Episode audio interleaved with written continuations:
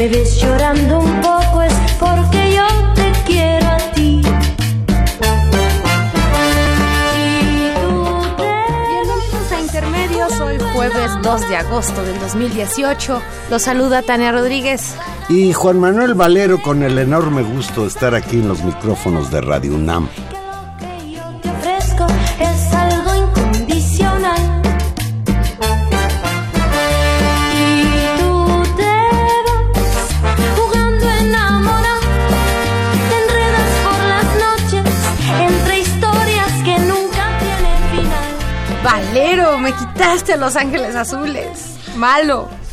Qué, qué delicia de canción, qué delicia de voz la de la niña Furcade. Nunca es suficiente, dice. Nunca es suficiente para mí, porque siempre quiero más de ti, canta en este disco que tiene ya varias, varios meses de duetos de Los, Ángeles, Azules. se han vuelto muy famosos desde Iztapalapa para todo el mundo. De nueva cuenta, ¿no? Son toda una institución. Pero ahora, ahora han agarrado una fuerza enorme y son muy, muy... No, fantástico, bro. Sabrosas las rolas de Los Ángeles Azules con intérpretes invitados, como es el caso en este caso de Natalia Lafourcade. Pues nos van a estar acompañando esta noche, pues, Juan Manuel. Ya estamos en agosto. Para arrancar este veranito. Terminó julio, ya un mes de las elecciones pareciera que todavía estamos en campaña. Si uno observa la confrontación en los medios entre quienes ganaron y quienes perdieron, pues pareciera que todavía está la, moneda en el aire, aunque ya López Obrador, aunque bueno, López Obrador todavía no es ni siquiera presidente electo, no le han entregado su constancia de mayoría, pero bueno, quizás todo esto tenga que ver con algo que debería reformar eh, próximamente el nuevo gobierno, es la distancia tan grande entre el día de las elecciones, primero de julio, y la entrada del nuevo gobierno, el primero de diciembre. Es, es barbaridad de tiempo. No, es una barbaridad y, me parece que nunca en la historia contemporánea se nos había hecho tan largo y se nos hará tan largo. Hay que recordar que estamos a un mes de las elecciones. Eh, vamos todavía por cuatro meses de esta situación pues rara en la cual eh, hay un hay un gobierno virtual hay un hay, hay alguien pero el que parece virtual es el gobierno de Peña Nieto eh ese sí no está por ningún lado Juan Manuel. Bueno hoy hoy apareció Peña Nieto felicitando en las redes sociales a su señora esposa por su cumpleaños. Bueno, por eso el tamaño de la presencia pública de Enrique Peña Nieto, es decir, no no hay temas, no si uno ve la agenda de todo este mes, en realidad es permanentemente el eje es la presencia y el discurso de Andrés para Manuel bien López o para mal, pero sigue siendo Andrés Manuel López Obrador el protagonista principal en en lo que se refiere a los medios esto- de comunicación, a las redes Y sociales. esto, y esto que tú decías, Juan Manuel, eh, de, de esta continuidad de la campaña, creo que después de varias semanas de una especie como de pasmo, me parece, de ciertos actores críticos ante el López Obradorismo después del contundente triunfo, lo que, lo que empezamos a ver muy hace algunas semanas, sobre todo la semana pasada, con el tema del seguimiento al fideicomiso de Morena y particularmente pero esta ya en semana ese con en ese tema se aplacaron, ¿eh? Sí, pero digamos, pero esta semana otros temas aparecen como elementos importantes Pues- de crítica. Y esta semana Pues tenemos es- fundamentalmente dos. Pero principalmente, empecemos por Manuel Bartlett. No creo Bueno. que ha sido el tema mediático más importante de la semana. Sigue repicando en los medios el que López Obrador haya propuesto al señor Manuel Bartlett Díaz como nuevo director general de la Comisión Federal de Electricidad. Esto ha levantado polémica y ásperas discusiones en las redes sociales. En estas destacan los comentarios negativos, no solo en contra del personaje designado, sino en contra del propio Andrés Manuel López Obrador.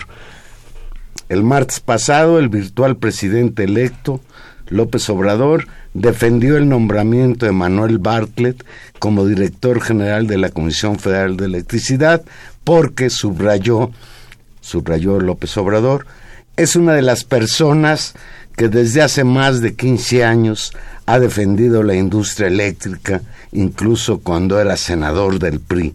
Leo textual, estamos tomando las decisiones que consideramos más convenientes para los mexicanos. Los representantes de los medios de comunicación cuestionaron a López Obrador sobre el desacuerdo manifestado por Tatiana Cloutier, su ex coordinadora de campaña y que ahora está ya anunciada como subsecretaria de la Secretaría de Gobernación por el nombramiento del exsecretario de Gobernación precisamente al frente de la Comisión Federal. López Obrador expresó su respeto a la opinión de la expanista y de los mexicanos que se pronunciaron en contra por el papel que Bartlett jugó en las elecciones de 1988. Y ahí, Tania, está el cuid del asunto. Nadie podrá cuestionar a Bartlett por haber sido priista. Al contrario, había que, habría que admirar su papel como senador de la República en defensa de los recursos energéticos mexicanos, su Bajo las siglas del PT. ya con el PT desde luego, claro. su, confron- su confrontación con la llamada reforma energética que impulsó Peña Nieto. Sin embargo, pues ahí queda el Manuel Bartlett indisolublemente ligado al fraude electoral de 1988. Era secretario de gobernación, era una época en que las autoridades electorales dependían del gobierno y concretamente de la Secretaría de Gobernación. Era Bartlett incluso el presidente de la Comisión Federal Electoral. Y ahí yo no quiero decir de ninguna manera que Bartlett haya sido el artífice del fraude, pero sí fue un instrumento que le permitió a Carlos Salinas de Gortari llegar al poder y que te lo voy a decir muy en corto, Tania. Detuvo 30 años la transición a la democracia de, 1800 de 1988 a la fecha. Y creo que ahí Andrés Manuel López Obrador cometió un error. Cometió un error, no sé qué tan grave vaya a serlo, pero sí es un error que le permite a las fuerzas de oposición, a los derrotados en las elecciones, pues tomar la bandera del anti-Bartlett para golpear a López Obrador, como han venido haciéndolo durante toda esta semana. Yo no, no, digamos, coincido en, que la biografía de Bartlett es algo más que complicada en términos de este momento. Y hay otras cosas que podría yo agregar. Claro. No puede entrar a Estados Unidos como sospechoso de haber participado como autor intelectual del asesinato de Camarena, que la gente de la DEA.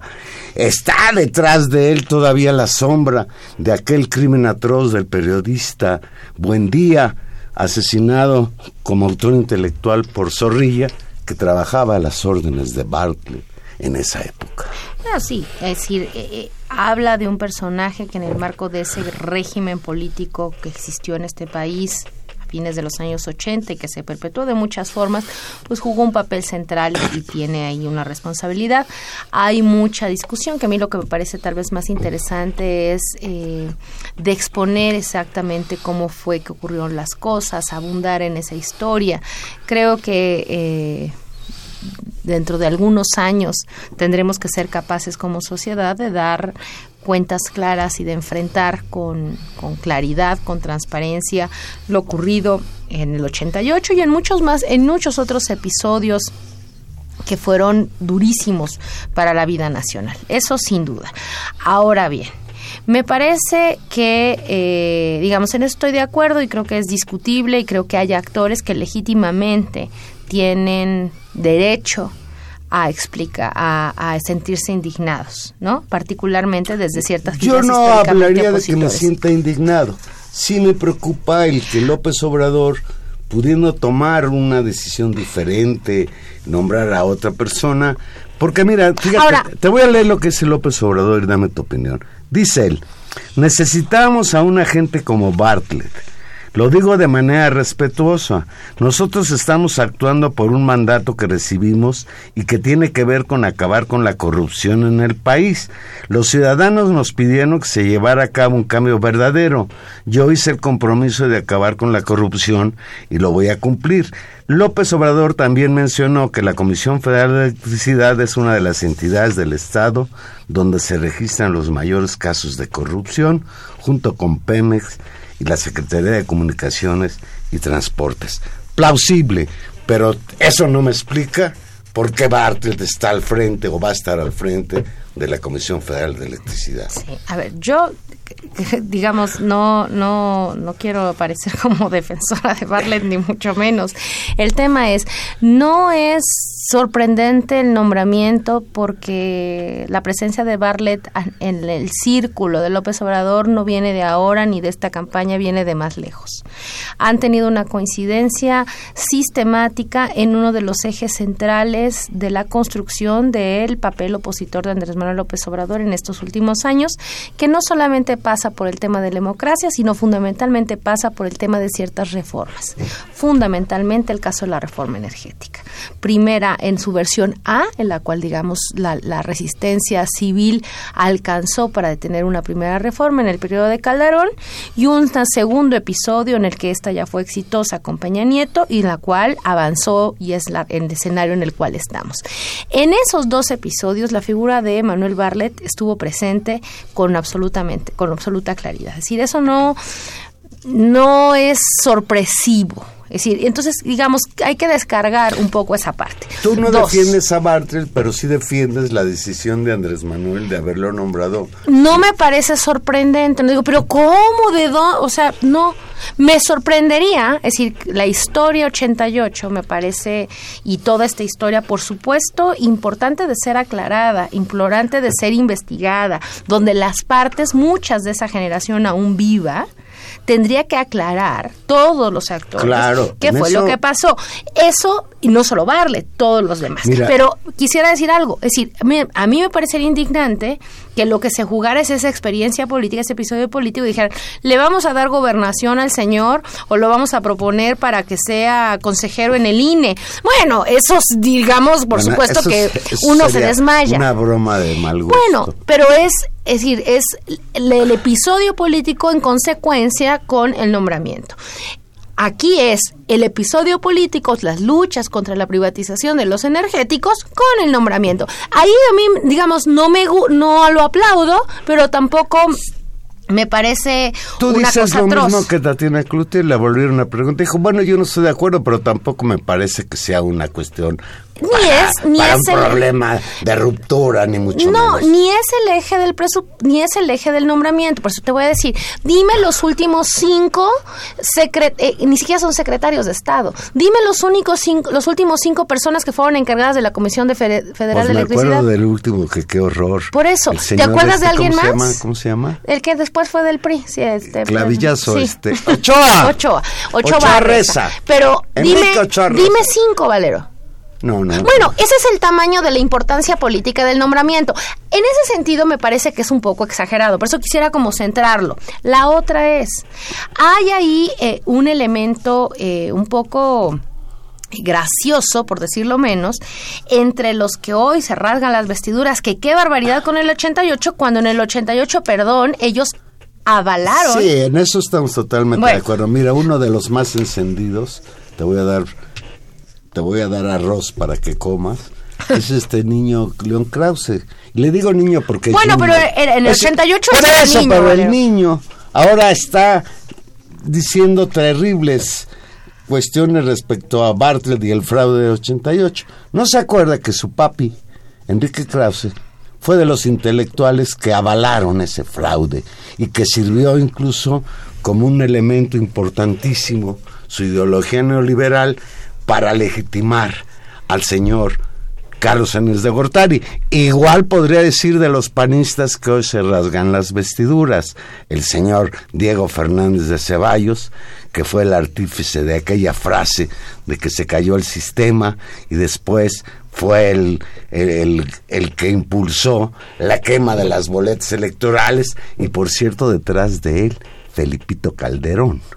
O sea, que los panistas no agarren a Bartlett de pretexto para negar su responsabilidad en lo que fue el fraude del 88 y para que Calderón lo recuerde también el fraude de 2006, hace 12 años. Claro. Entonces, ahí creo que hay un elemento. El otro es, se ha dicho durante toda esta semana, que la, y además ha sido un argumento que han tratado de, de colocar como, como no somos nosotros, es un pleito entre ellos, que la crítica fundamentalmente a, de, a Bartlett viene también, digamos, del sector de la izquierda. Y eso es cierto, hay un sector importante de la izquierda que reclama como una afrenta histórica, en el tono en el que tú lo dijiste al, al presentar el tema, Juan Manuel, pues que el fraude de 88 tuvo un costo altísimo para la construcción y la lucha, digamos, desde las fuerzas progresistas del país. Sin lugar a duda, hay una afrenta abierta y Barlet debe una explicación. Bueno, ahí hay un tema.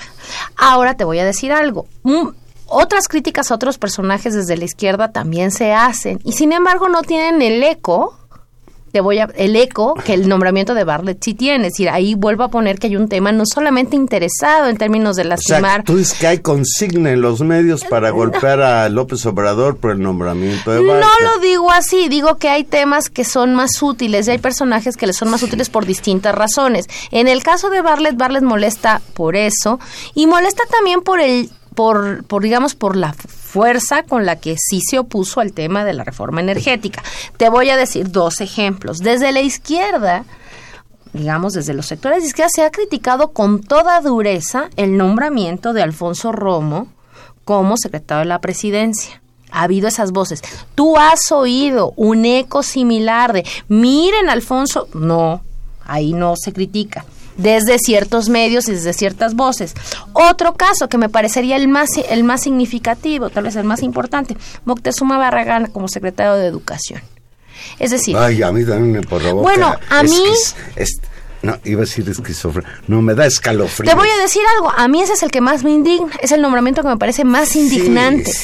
Me parece más indignante por el tipo de agenda educativa que propone, por todo lo que significa la discusión de la educación pública en este país y porque me parece que es un tema toral donde este señor no ha estado, a diferencia de Barle, digamos, en ese tema del lado de las causas. Máxime que incluso López Obrador, una de sus promesas de campaña es echar abajo la Reforma la- reforma educativa que él define y en eso estamos de acuerdo como una reforma eh, salarial este como una reforma eh, no, no educativa, en eso estoy totalmente de acuerdo contigo. Fíjate, se le ha criticado por esa razón, donde es su tema y su agenda y donde juega un papel principal. Y dos, en caso de experiencia política, a este señor se le ha acusado y hay una acusación muy directa que más o menos a todo mundo nos consta, no tan alejada como en el 88, sino más cercanita en el 95, cuando era secretario de Gobernación, justamente de haber incumplido o de haber puesto una especie de azonada para la detención, para la posible detención del subcomandante Marcos.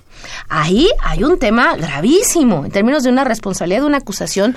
ha sido para Cedillo, ¿no? Exactamente. Ahí ha habido una, una crítica desde la izquierda. Tiene esa crítica el mismo eco y el mismo escándalo que se ha hecho alrededor no, de no. Entonces quiere decir, digamos, y no tiene la misma centralidad. Entonces yo creo que tenemos que ir ser mucho más cuidadosos en la manera en la cual ciertos temas se vuelven virales o se colocan en los medios de comunicación o en las redes sociales, donde confluyen izquierda y derecha porque hay otros en los que solo está la izquierda ¿no? Y la derecha ahí sí no pela porque siente que esos personajes tienen espacios de interlocución con ellos. Entonces, creo que hay que ser cuidados. Veamos qué dice el señor Manuel Bartlett Díaz para defenderse.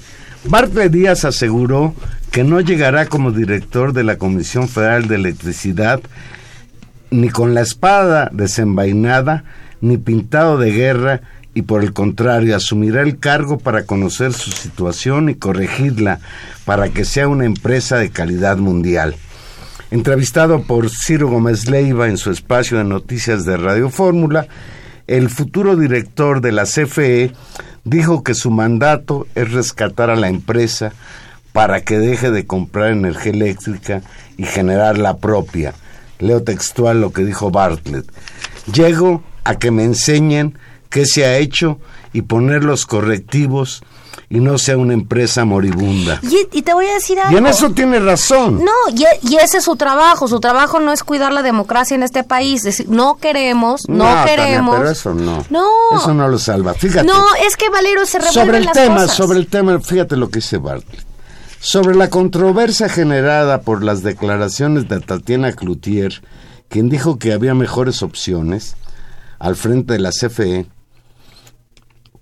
Bartley reconoció el buen trabajo que ha hecho Tatiana Cloutier durante la campaña, sin embargo cuestionó el por qué no comentó antes con el virtual presidente electo sobre quién ocuparía la dirección de la comisión.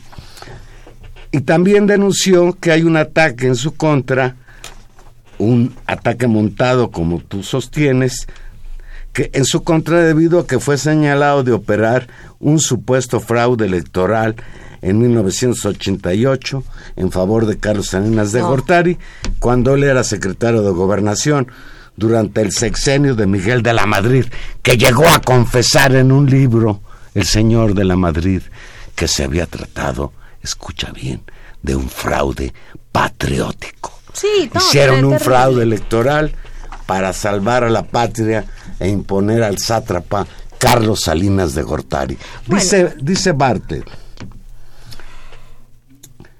y leo textual. Esa es la frase de Fernández de Ceballos.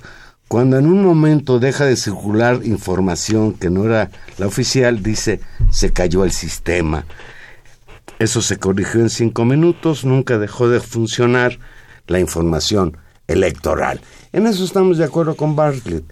Ese mito de la caída del sistema, pues puede ser que sea un mito, pero lo que no es un mito es el fraude electoral de 1988, que no lo sufrió Cuauhtémoc Cárdenas, lo sufrimos todos los mexicanos.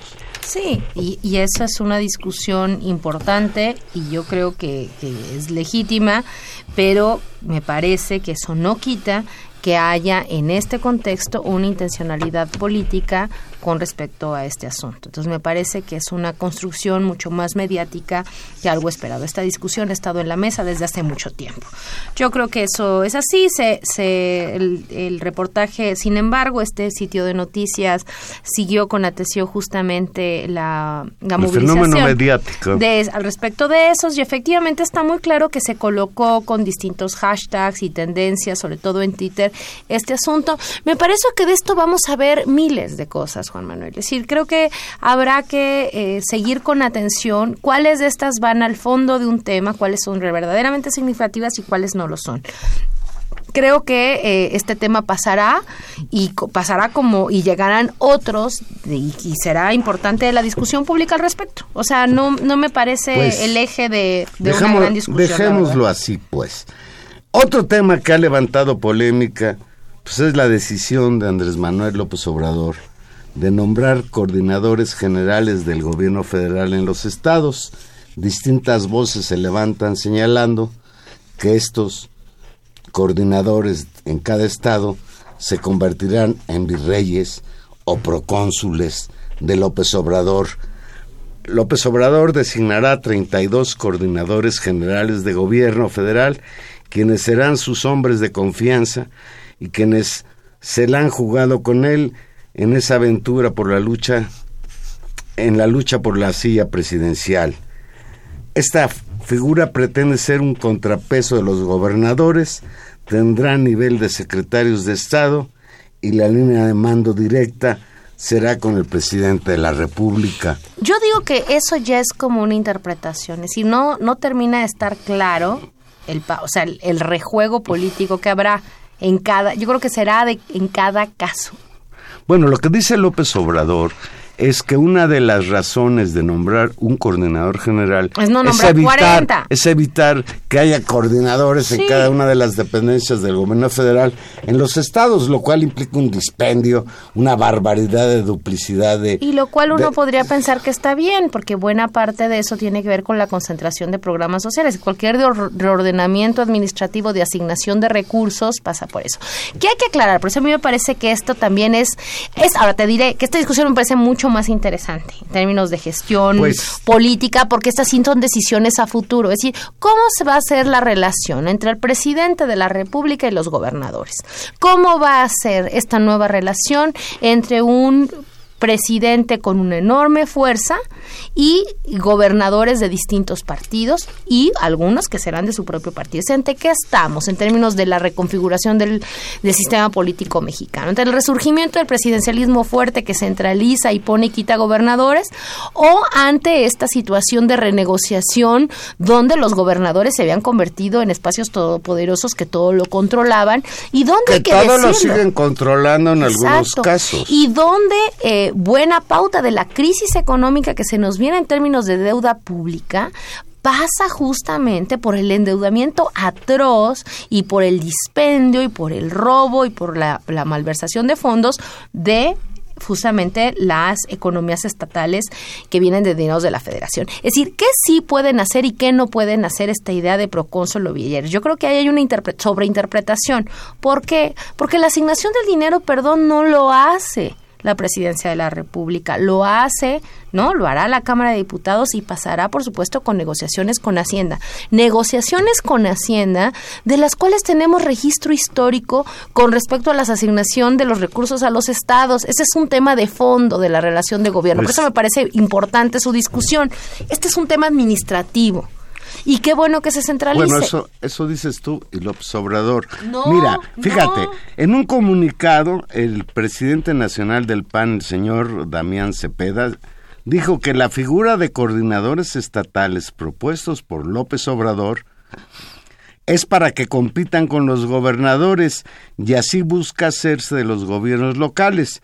En un comunicado señaló y lo textual, es una ofensa al federalismo y a la soberanía de las entidades federativas.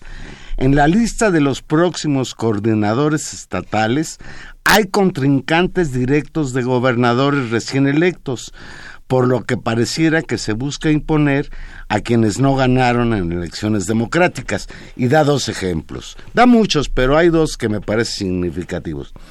Por ejemplo, Delfina Gómez, quien perdió la elección de gobernador del Estado de México ante Alfredo del Mazo, Miguel Ángel Navarro, que fue derrotado por el actual gobernador de Nayarit, Antonio Echeverría, y sigue dando una lista.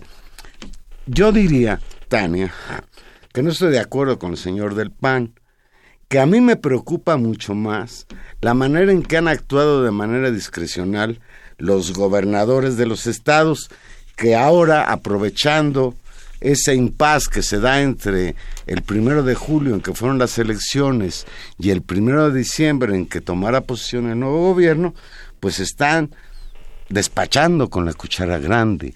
El señor Yunes en Veracruz ya impuso en el Congreso el nombramiento de un fiscal que le va a cubrir las espaldas ahora que deje la gobernatura, esta rara gobernatura de dos años.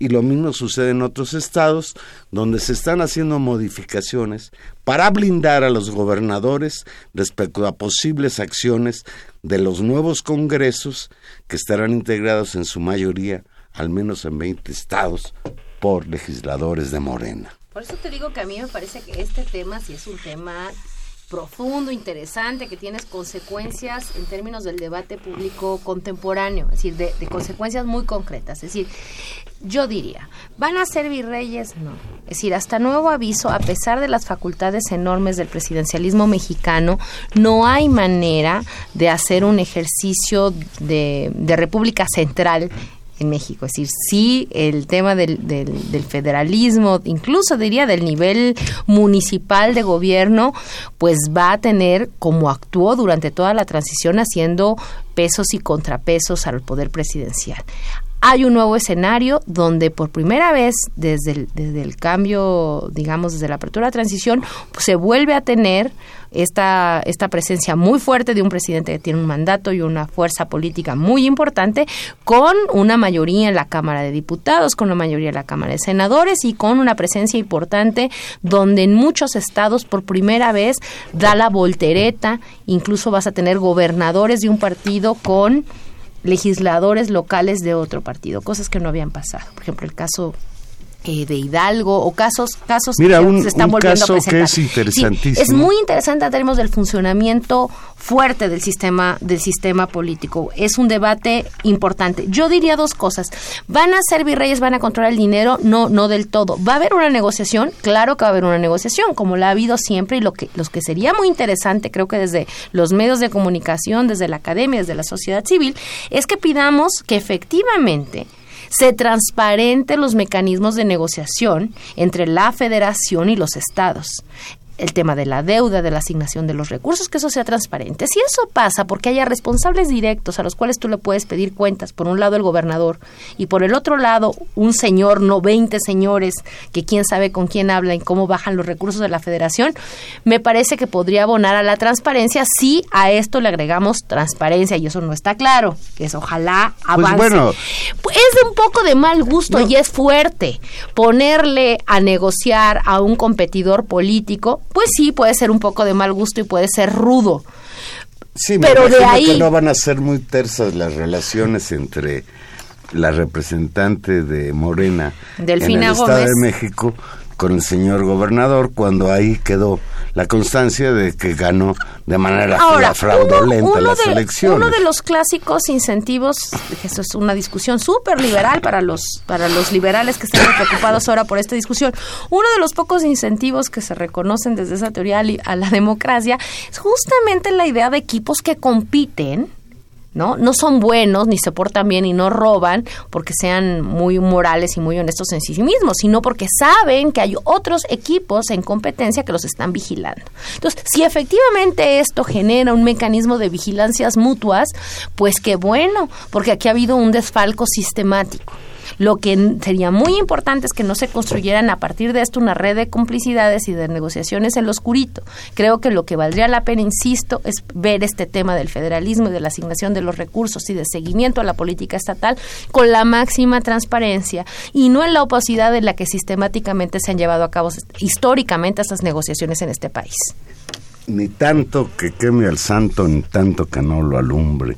Respeto al federalismo, pero que no se siga permitiendo que los gobernadores actúan como señores feudales que hacen exactamente todo lo que les da las ganas y ahí están los casos patéticos del señor Duarte en Veracruz y el otro Duarte en Chihuahua, nada más por dar dos ejemplos. Vamos a una pequeña pausa y aquí regresamos. Recuerda que Intermedios estamos, es un programa en vivo, llámenos 5536 8989 o Lada sin costo 01800 50 52 688.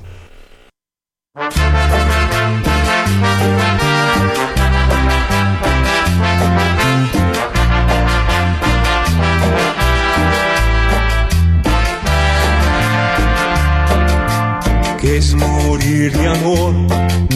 Morir de amor por dentro es quedarme sin luz, es perderte en un momento.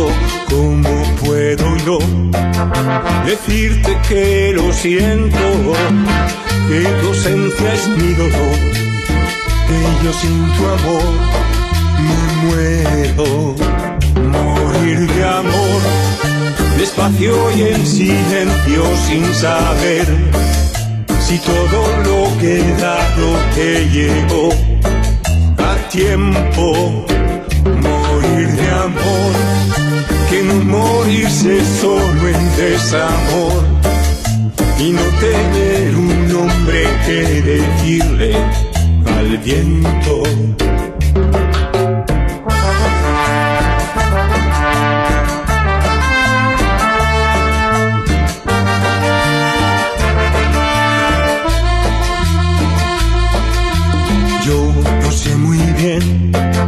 Qué es lo que está pasando. Tengo seco el corazón y es de haber llorado tanto.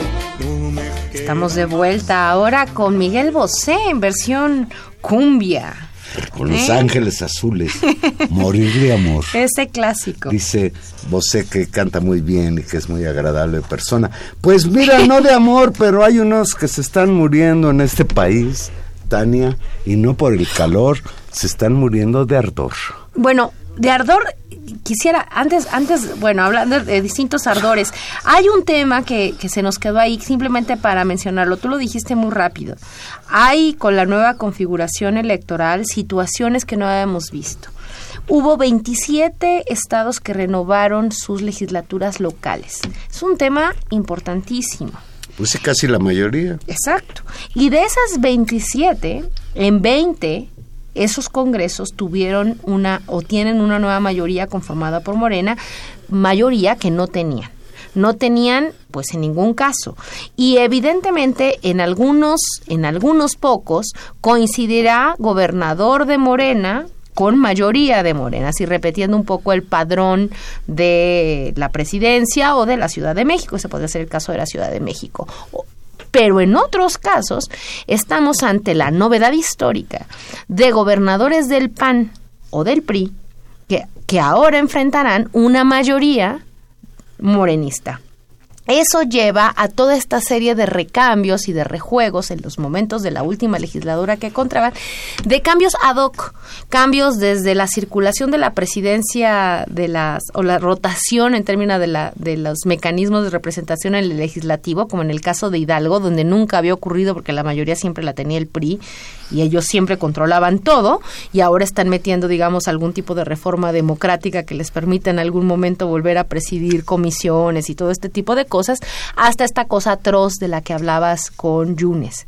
Esto es un cambio No, y también. Puebla, por ejemplo, donde todavía está en veremos la elección a gobernador por el fraude electoral que cometieron ahí Moreno Valle y su señora esposa, y ya están haciendo reformas para blindarla en caso de que llegue y que, por ejemplo, no pueda eh, tomar posesión ante el Congreso, porque el Congreso estará en contra, porque en su mayoría, sospechosamente, la mayoría de los poblanos votaron para legisladores por Morena y sospechosamente para gobernador no. Bueno, este es el tipo de casos que en términos de lo local y que tiene un impacto enorme en la política nacional, son los cambios de fondo que también estamos viendo resultado de las elecciones. Si bien es cierto que hace un mes y nos hemos dedicado fundamentalmente a pensar y repensar los efectos que tiene la victoria de López Obrador en términos de las políticas, los nombramientos, el gabinete, la reconfiguración del sistema de partidos, que eso tendríamos que hablarlo también, también hay un efecto enorme en las geografías políticas locales y en la configuración del funcionamiento de la relación de los poderes estatales entre sí y luego del Estado con la Federación creo que también vamos a estar ante la, ante la novedad de relaciones muy complejas con los municipios. Ahorita me, acordé de los apóstoles del voto cruzado. ¿Te acuerdas de que ya cuando veía ya, los últimos la minutos de que iba a ganar López Obrador, decían, bueno, al menos no voten por los legisladores de Morena para que no adquiera poder absoluto. La realidad es que sí lo adquirió y vamos a ver qué pasa. Tania, ya nació una nueva casta de opinadores gracias al triunfo de López Obrador, hoy hay una casta de opinadores que ya son conocidos como la lamentocracia. Tras el aplastante triunfo de López Obrador, surgió de manera espontánea esta secta de intelectuales ah. orgánicos, periodistas chayoteros y políticos derrotados, conocida, conocida ya como la lamentocracia se ha puesto de moda entre algunos de estos señores el que se ahora son víctimas. Ahora se ponen en plan de víctimas. Ya les van un, un ejemplo. El señor Pablo Iriart en Twitter escribe, y leo textual, Carlos Marín deja la dirección de Milenio y mañana es la última emisión de Carlos Ramos Padilla en ABC Radio, después de 17 años. Y concluye Pablo Iriart, ¿quién sigue?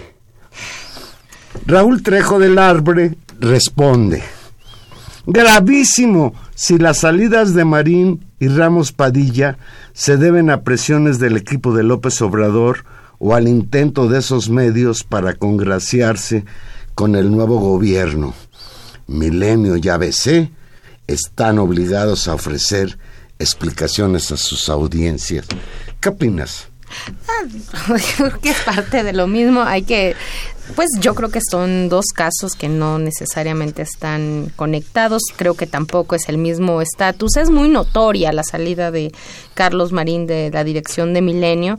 Lo anuncian como una decisión corporativa que trata de hacer ajustes generales a la presencia de Milenio en función del mundo sus digital. espacios, por cierto. ¿eh? Ah, sí, por eso. El de televisión y el del propio claro, periódico. Pero no es lo mismo tener un espacio como una columna que ser el director, que ser el espacio del director. Eso, por supuesto, que es un golpazo tremendo y, y probablemente tenga que ver con eso o, con un efecto que estos señores se les olvida. Es decir, el problema es que solo miran, y hay una parte de estos análisis en este mes, que solo miran eh, como este ejemplo de, que ven el sol y ven el dedo, ¿no? Mira el sol y lo que ven es el dedo, eh, solo miran hacia arriba, es decir, solo miran a López Obrador. Es decir, el tema es López Obrador, el tema es López Obrador, el tema es López Obrador. Yo digo, claro, el tema es López Obrador, sí, pero no es solo el tema López Obrador. Son, son los votantes, son los 30 millones que votaron por él, no López Obrador, y son la los 30 millones. de credibilidad de algunos de estos opinadores. Fíjate, ese es el un, un tuitero hizo una lista, yo a mí no me gusta eso de las listas, pero hizo unos una Entonces sí, no la leamos. no, sí hay que leerla. Oh. Ellos son, no, no, no, este, no censures al tuitero. Dice él, ellos son los encargados de golpear a López Obrador en las redes sociales, conócelos. Ricardo Alemán, conocidísimo, golpeador. Pablo Iriart, conocidísimo golpeador. Cayo de Hacha, conocidísimo golpeador. Chumel Torres, cómico muy golpeador. Macario Esquetino, economista muy golpeador. Trejo del Arbre, experto en comunicación y medios, muy golpeador. Francisco Martín Moreno, que dice que es historiador, muy golpeador. Bien, esta lista, desde luego, en ella están incluidas el señor León Krause, el caricaturista de Reforma, Cartón Calderón. Y yo quiero decir antes de decir otra cosa más, todos estos señores tienen todo el derecho y los defenderemos hasta las últimas consecuencias a decir absolutamente lo que se les dé la gana respecto al nuevo gobierno. Claro. Ser opositores será un papel que nunca han jugado en la vida y ojalá hoy lo puedan jugar. Y fíjate qué responde Trejo del Abre a este tuitero que hizo la listita. Me honra que algunos fanáticos me, me coloquen junto a periodistas y a ciudadanos que admiro y respeto. Con varios de los incluidos en esta lista negra, tengo amplios desacuerdos. Algunos más no los conocía. Todos ejercemos la libertad de expresión sin obsesiones, pero sin restricciones. Yo creo que con obsesiones o sin ellas, todo el mundo tiene derecho a no tener restricciones respecto a la libertad de expresión. Ojalá esas voces defensoras de la libertad de expresión se hubieran levantado con la misma virulencia para impedir, por ejemplo, la salida de radio de la periodista Carmen Aristegui. Para dar solo un ejemplo de lo que no hicieron estos que hoy se disfrazan de víctimas y han dado a luz a la llamada lamentocracia. bueno, a mí me, me, causa gracia el término.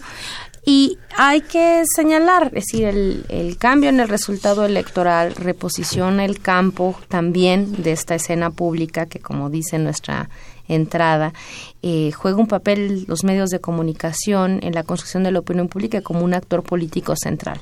Por supuesto que en este campo hay actores sociales definidos por, por ideologías, por ideas fuerza, por intereses, y eso tendrá su lugar. Han sido, eh, digamos, hay que reconocer que este grupo de personas ha sido sistemática en defender ciertas ideas a ciertos grupos, a ciertos intereses. Ahí seguirán.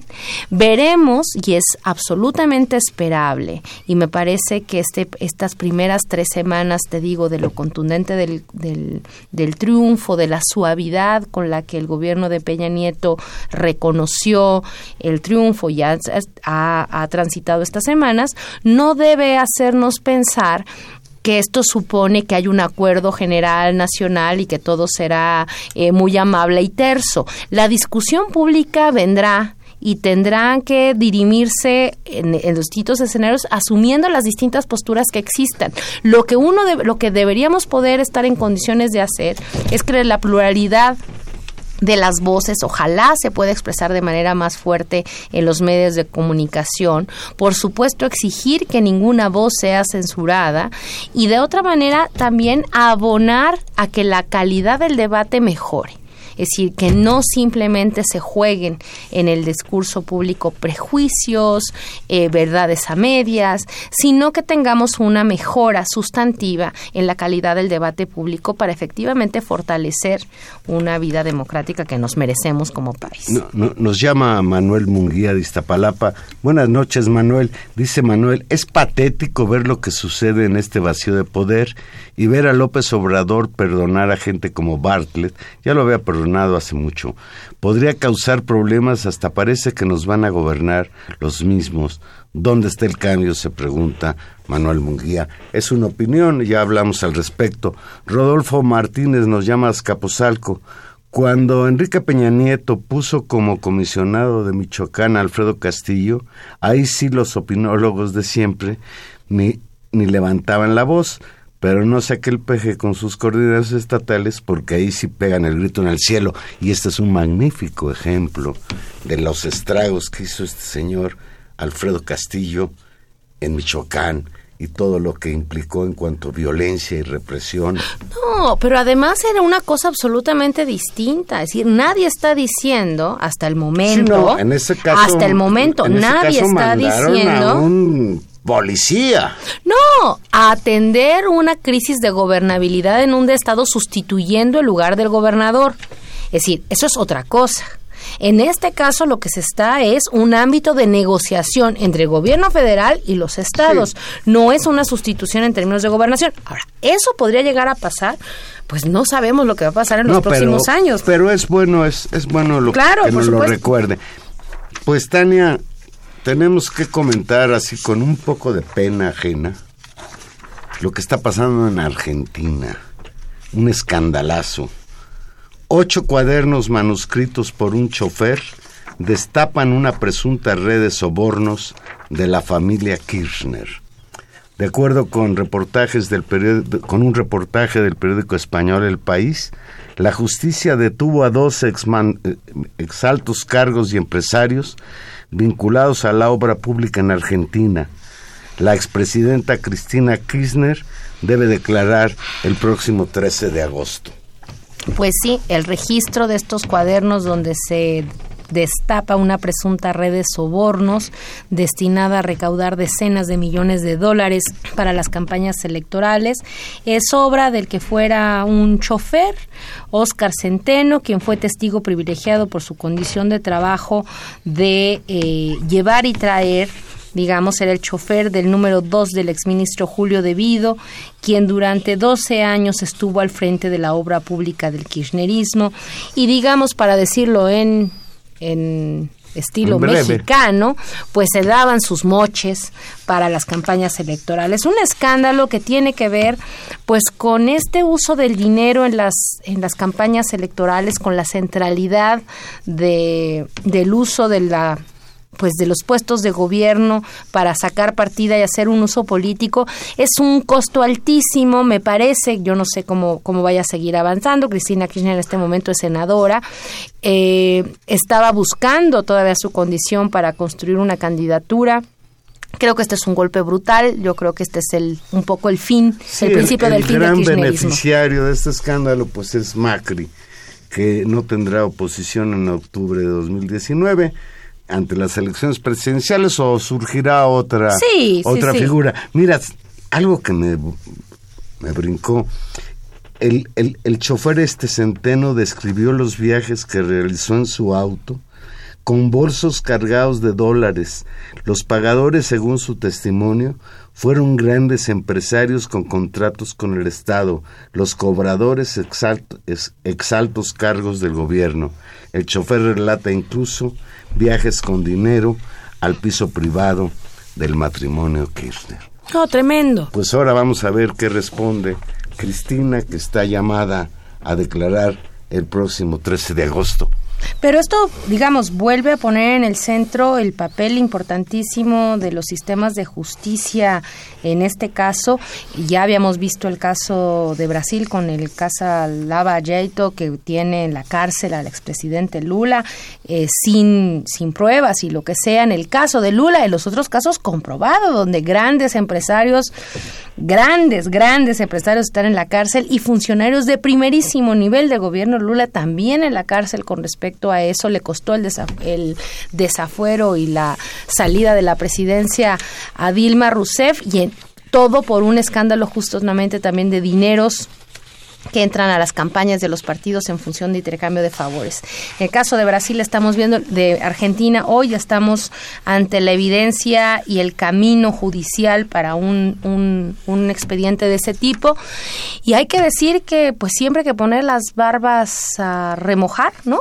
En el caso de... no, no, ¿cuáles barbas? ¿Las barbas de quién? En el caso de, Diego Fernández. Pues la barbas de quien use dinero y quien asuma los riesgos enormes del dinero y las campañas electorales y de construir aparatos partidarios y aparatos electorales a costa de estos dineros, porque te voy a decir algo, al final las cosas salen y generalmente se hace justicia y se hacen este tipo de, de investigaciones cuando eh, pues los jueces tienen un margen de autonomía. Eso está pasando en estos otros países. En el caso de México, pues tendríamos miles de casos, desde el Mones Gate hasta los amigos de Fox, y tenemos un expediente enorme de cómo estas cosas ocurren y cómo se financian las campañas. Y habrá que tener mucho cuidado en este nuevo momento político mexicano de que esto, un expediente así, nunca más vuelva a pasar desde pues, ningún lado. Antes de irnos, nada más una reflexión sobre el aumento de la temperatura en todo el mundo. En Europa literalmente se están asando eh, los europeos. En México hay estados del norte del país donde las temperaturas alcanzan más de 40 grados centígrados, con lo que esto implica para la salud pública y desde luego la reflexión sobre si estos fenómenos de altas temperaturas no tienen que ver con los estragos del llamado cambio climático, ese cambio provocado no por la naturaleza, sino por la acción de los seres humanos, la quema de hidrocarburos, la deforestación y otras simpáticas travesuras que los seres humanos venimos haciendo sobre el planeta, cada vez comprometiendo más la viabilidad del mismo para la vida, pues tenga cuidado, tenga cuidado sobre todo con los niños que no se expongan al calor porque pues las altas temperaturas provocan problemas que pueden incluso derivar en la muerte. Sí, bueno, y ahí simplemente en, una, en un afán localista aquí en la Ciudad de México hemos tenido suerte porque, porque dentro de todo ha llovido y eso nos ha mantenido en control de esta, de esta oleada de altas temperaturas. Pues lo que sí que está haciendo estragos el clima, ya no, es, no es Ya no es lo que era. Ya, no, llueve cuando debe de llover y ahora vamos a ver cómo vienen los huracanes que en agosto y en septiembre suelen recrudecerse. Pues ya nos vamos ya nos vamos, Juan Manuel. En los controles técnicos le agradecemos como siempre a don Humberto Sánchez Castrejón. En la producción a Gilberto Díaz Fernández y en los micrófonos me despido yo, Tania Rodríguez. Escúchenos el próximo jueves a las 8 de la noche. Aquí vamos a estar platicando en Intermedios. Buenas noches, que tengan una muy, muy bonita noche. Aquí nos escuchamos el próximo jueves. Adiós.